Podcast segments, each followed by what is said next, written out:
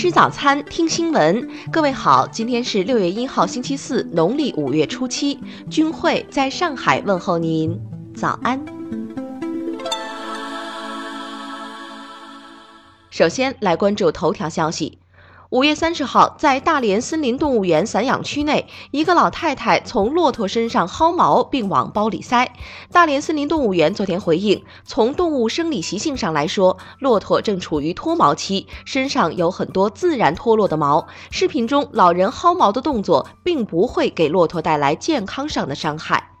园方指出，未能及时发现并制止这种不文明的行为，确实是给大家造成了担忧。以后一定会加强这方面的监管，加强留岗作业和值班值守。希望大家和大连森林动物园共同努力，保护好动物。同时，也希望我们共同文明游览，杜绝这类不文明行为。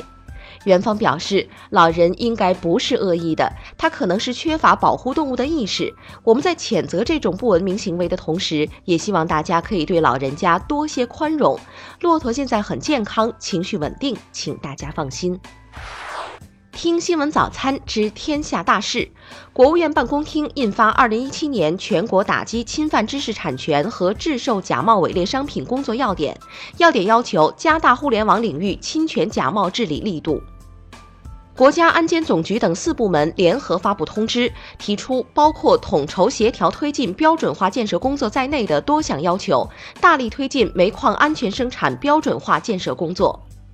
人社部、财政部日前确定了“三支一扶”人员能力提升专项计划二零一七年示范培训项目，要求各地认真组织开展示范培训活动。最高检刑事申诉检察厅昨天下发通知，要求各级人民检察院办理自身作为赔偿义务机关的国家赔偿案件时，执行新的日赔偿标准二百五十八点八九元。中国陆测卫星数据站网顺利建成，这标志着我国直接接收卫星数据的范围覆盖了我国全部疆土和亚洲百分之七十的区域。中国首例非法制毒环境污染案昨天在贵阳市清镇环保法庭宣判，四名相关涉案人员分别被判处两年至十年不等的有期徒刑。国家统计局原局长王保安受贿超一点五三亿，被判处无期徒刑，剥夺政治权利终身，并没收个人全部财产。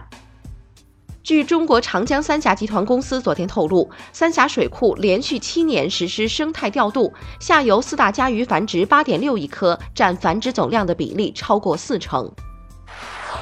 来关注国际方面的消息。当地时间五月三十一号，阿富汗首都喀布尔市使馆区发生汽车炸弹袭击，至少八十人死亡，三百五十人受伤，多国大使馆受损。目前暂无中国公民伤亡报告。极端组织伊斯兰国宣称对这次炸弹袭击负责。美国导弹防御局宣布，美军进行的一项洲际弹道导弹拦截试验成功。美国防部发言人称，来自朝鲜方面的威胁是美军发展洲际弹道导弹拦截能力的原因之一。据央视报道，当地时间昨晚二十三点十一分起飞的马来西亚航空公司墨尔本至吉隆坡 MH 幺二八航班，因有乘客企图闯入驾驶舱而被迫返航，三十分钟后安全降落在墨尔本机场。韩国亲信门主角崔顺实的女儿郑某已从丹麦遣返回韩国，昨天下午抵达仁川机场后，立即被拘留送检受查。郑某在机场声称对母亲干政一无所知，把责任推给了崔顺实。俄罗斯国防部表示，俄海军护卫舰和潜艇一昼夜内向叙利亚巴尔米拉地区伊斯兰国恐怖组织设施发射四枚口径巡航导弹，并击中所有目标。因气旋莫拉引发的洪水和山体滑坡已造成斯里兰卡超过两百人死亡，约有六十万人被迫离开家园，一千五百多间房屋被毁，近七千间房屋受损。泰国一村民意外发现一朵外形神似玫瑰花的白色大蘑菇，被村民视为吉祥物，但当地农业办事处人员确认这是一朵不可食用的毒蘑菇。来关注社会民生方面。昨天是第三十个世界无烟日，呼和浩特市四千多名环卫工人用他们捡到的烟头堆成烟头山，以此来呼吁市民关爱自己的身体，也关爱城市环境卫生。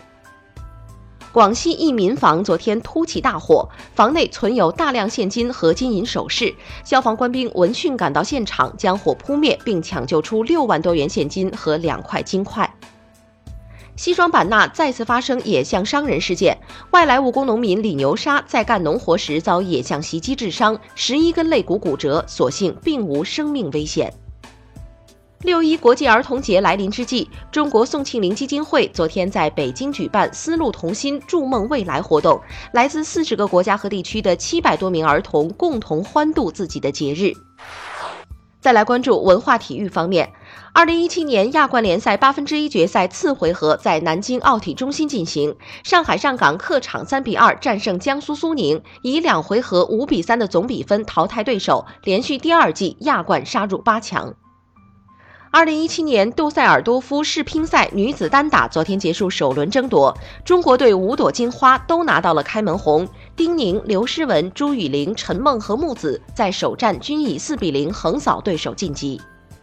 第二十七届全国图书交易博览会十大读书人物评选昨天揭晓，今年一月二十二号逝世的著名红学家、文史专家冯其庸当选为本届书博会致敬读书人物。以上就是今天新闻早餐的全部内容，请微信搜索 xwzc 零二幺，也就是新闻早餐拼音首字母再加数字零二幺。如果您觉得节目不错，请在下方拇指处为我们点赞。一日之计在于晨，新闻早餐不能少，咱们明天不见不散。